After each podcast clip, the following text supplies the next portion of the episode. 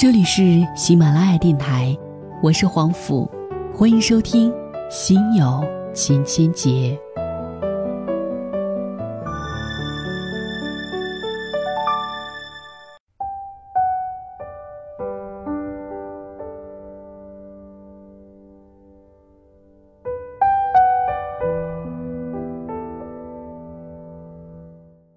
这个春节，一位上海姑娘引发广泛的社会讨论。这位女孩春节的时候到男朋友的老家江西过年，却把男朋友家的晚餐发到网上，不仅依然和男朋友分手，而且连夜返回上海家中。事件虽然尚有疑点，但在春节团圆期间，在人们正在为返乡而愁肠百转之时。瞬间戳中了无数人的情感神经。城市与乡村的差距，婚姻与家境的关系，阶层固化与社会流动的辩论，孔雀女与凤凰男的标签，一时间，各种讨论唇枪舌剑，反映出这个社会复杂多元的价值观。在今天的节目当中呢。为各位带来的是一篇来自于简书作者的文章，名字叫做《少年别急》，世间也有年夜饭下不走的城市女子。作者：黑老头牙上有菜叶。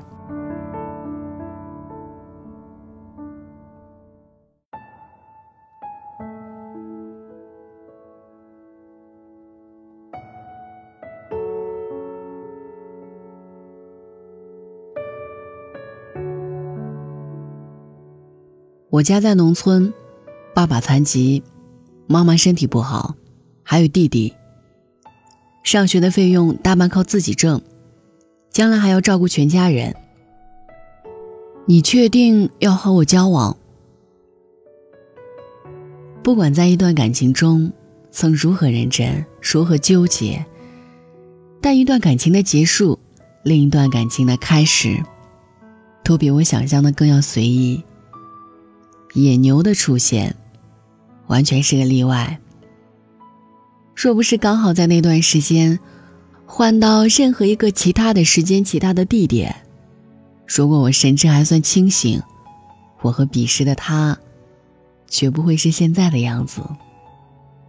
刚认识的时候，我问了他上面那个问题，我以为一般男的都会被这个开场白吓住，否则，要么是他不够成熟。要么就是不够认真，我猜，那个时候，他是兼而有之。决定要尝试和野牛认真交往，是在那个酷暑。他顶着四十多度的高温，从重庆坐了五六个小时大巴，又和这几天很火的那个故事的女主人公一样，又倒了一趟两个小时的大巴，再倒了半个小时的小长安车。费尽周折，来我家看我。我妈从隔壁阿姨家买了几斤我最爱吃的水蜜桃。我爸直接从口袋里拿出两个，一个扔给了他，一个自己拿着。他们俩就坐在门口，往自己身上蹭了蹭，就开始吃。天哪，那上面可全是农药啊！据我爸说。这孩子没有城里人那么扭捏作态，讲究这儿讲究那儿的，算是通过了第一关考验。不过他也着实让我吃了一惊。平时买草莓什么的，不泡小半个钟头他是不会吃的。我们家的饭虽然没有江西小伙子家年夜饭那么不上相，因为我妈是个还不错的乡村厨师，但那个季节，基本没什么好做的。巧妇难为无米之炊。我妈就炖了一锅肉，大部分还是我不爱吃的肥肉。我爸直接就往他碗里夹，我只感觉头皮一阵发麻。爸妈看他吃的津津有味的样子，以为他有多喜欢吃肥肉，一坨接一坨的给他夹。他当然还是不负众望的吃完了所有夹给他的肉，给我爸妈留下了一个接地气的城里人的印象。他偷偷告诉我，我家比他想象中的样子好多了。本来他已经做好了最坏的打算，我不知道他回家之后是怎么给他父母汇报的。我想，应该是把我家的真实情况美化了很多。每次问他，他都会搪塞我说，他爸其实也是农村出来的，家里人都觉得没什么，反正就谈谈恋爱也没什么。就这样，过了一两年，相安无事。毕业来的猝不及防，在那之前，从来没有考虑过以后。更别提要结婚生孩子之类的。随了毕业分手季的大流，在我的坚持下，我和他也分开了那么几个月。根源还是一次十分不成功的见家长。在认识我之前，他是一个从来没有坐过火车硬座、一点不懂得照顾人的大男孩。我承担起带领我家奔小康的使命，在他外公外婆那一代就完成了。从小被一家人捧在手心里疼，又一直在学校，人情世故什么的，是一点儿都不懂。大三寒假，好说歹说，基本算是连拖带拽的把我带去见了他的爸妈。回重庆的前一天晚上才订好机票，因为我实在是没有做好要立马见家长的准备，连点最基本的见面礼都没准备的见家长。就这么窘迫的开始了。见完他爸妈，我的心是拔凉拔凉的。在那之后，总觉得和他之间有一层隔膜。每当幸福的快忘了形的时候，他爸妈的脸就在我眼前浮现，提醒我，都不是真的。真正成为我和他分手的导火线是，无意中看到的聊天记录。我还真没有查短信、查电话、翻看聊天记录的怪癖。一个十分偶然的情况下，看到他和另外一个女生的记录，应该是在某次吵完架之后。他说：“其实他父母更希望他找一个条件相当的城里女孩。”在那次聊天记录里，他还说了很多特别伤人、很没有风度的气话，我一点儿都不在意。可人家摆明了觉得你和他门不当户不对，在一起是委屈了他。我那熊熊燃烧的自尊心，终于在毕业面临异地的情况下大爆发了。故事的最后是他毕业工作了，我去了北京继续上学。没过多久，我们又在一起了。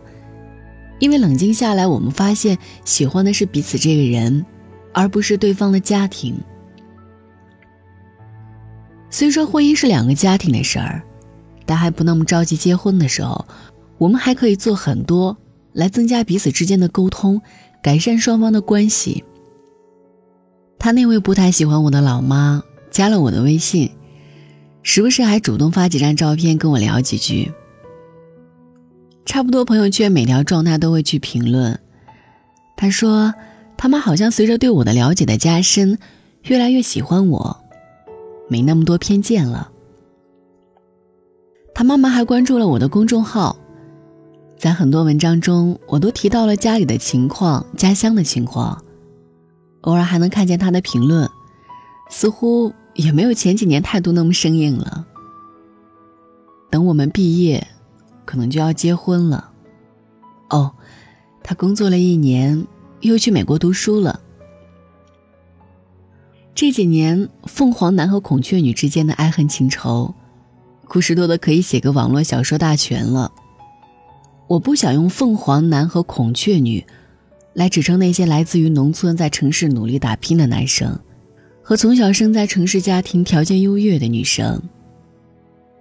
词语的选取本身就带有偏见。虽然不排除确实有那种极度自卑、自负、敏感的奇葩男生和十分傲慢娇惯的城市女生，但因为一撮极少数的人给一大群人贴标签，似乎不是很妥当。上海女被农村男友家里的一顿年夜饭吓得当即跟男友分手了。朋友圈五花八门的评论看得我脑壳疼。很神奇的是。我发现现在人们在发表看法时，已经不太会一边倒了。我们终于学会了辩证法的正确用法。提到了事情的方方面面，谁都有错，谁也怪不了谁。中国传统文化的中庸体现的淋漓尽致，这是最保险的。因为这样，肯定不会被指责看问题太片面、太肤浅。可是，凡事都让你说尽了，说到最后什么都不是，那说个什么意思呢？小伙子也挺不容易的，大过年的被这样一闹，多伤心，家里人得多伤心啊！苦口婆心的劝啊，条件悬殊，即使结了婚也不能幸福，巴拉巴拉一大堆，反正就一个意思：小伙子，那样的姑娘不要也罢，要了你也养不起，你还是找个农村媳妇儿，老老实实结婚生孩子过一辈子吧。让那城市里的大小姐去找她有车有房的真爱吧。更有一群庞大的前女友团现身说法。千万别被一时的冲动蒙住了眼，女人一辈子的幸福那是要建立在物质基础上的呀。爱情是个什么鬼？能当饭吃吗？姑娘干得好，千万别等人到中年西黄落寞再悔不当初啊。有趣的是，不管是同情小伙子还是支持女方的，大家似乎都对两人的结局十分满意。门不当户不对的婚姻，那是注定不会幸福的。经济基础决定上层建筑。家庭条件差距过大，必然会导致所受教育啊、思想观念啊、生活习惯上的种种的不同。结婚之后，一定会矛盾重重。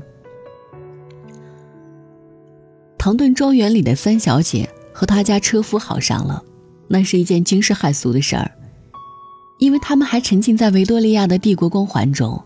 还沐浴在贵族神话中。不过那都是快一个多世纪以前的了。如今，一个上海普通中产阶级的女儿，到了回农村弄出的动静，比贵族小姐嫁给一个车夫还大。全世界的人都以一种过来人的口吻嚷嚷道：“的确要门当户对才能幸福啊！”在我的理解中，只有在大一统的王朝中。等级制度森严无比的时候，不同阶级之间的联姻才是不允许的。因为统治阶级需要血统的纯正来维护自己的权威，需要固化阶层来巩固自己的权利和利益。如今，这是算什么呢？一边嚷着要公平，打破社会阶层固化僵局的那群人，一边还嚷着要门当户对，我真是有些看不懂了。按照他们的逻辑，小伙子只能娶个农村媳妇儿度过余生了。我们设想一下，他最理想的状况，当然就是能找到一个像我这样的，和他一样条件不好，但是受过高等教育的女子，大家互相理解彼此，而且能够相互扶持，就算辛苦几年，将来的日子肯定也不会太难过。但是。中国才从封建社会出来几年啊，重男轻女的风气才过去几年啊，如今，农村适婚女子当中有几人有机会接受高等教育啊？这么看来，他找到另一个我的几率也是不高的。那就找一个没怎么读过书的女子凑合过吧。但是你知道吗？农村没读过多少书的女子。嫁人的标准，才不管你有没有才，品格如何。人家只要有钱就够了，各种暴发户才是他们的首选。你这种读书出去在城市打拼的人，完全入不了他们的法眼，好吗？就算他有心找到了一个这样的女生，人家不嫌弃他条件不好，陪着他吃苦耐劳，可精神上不能平等，那样的婚姻，就真的能幸福吗？这样看来，小伙子只有很小的几率能够获得幸福了。我知道野牛和我只能算是个例，而且我们也还没有结婚，不能代表任何人。谁知道我们以后会不会幸福呢？也许到时候自己打脸啪啪响，别怪文学作品当中那么浪漫的想象。除了柴米油盐，除了要车要房。人总还得有些美好的向往。少年别急，我相信，世间定有一顿年夜饭，下不走的城市女子。这篇故事是来自于简书。简书，一个最好用的阅读和写作平台。如果你也感兴趣的话，也可以去简书当中去阅读和品味更多的故事。晚安。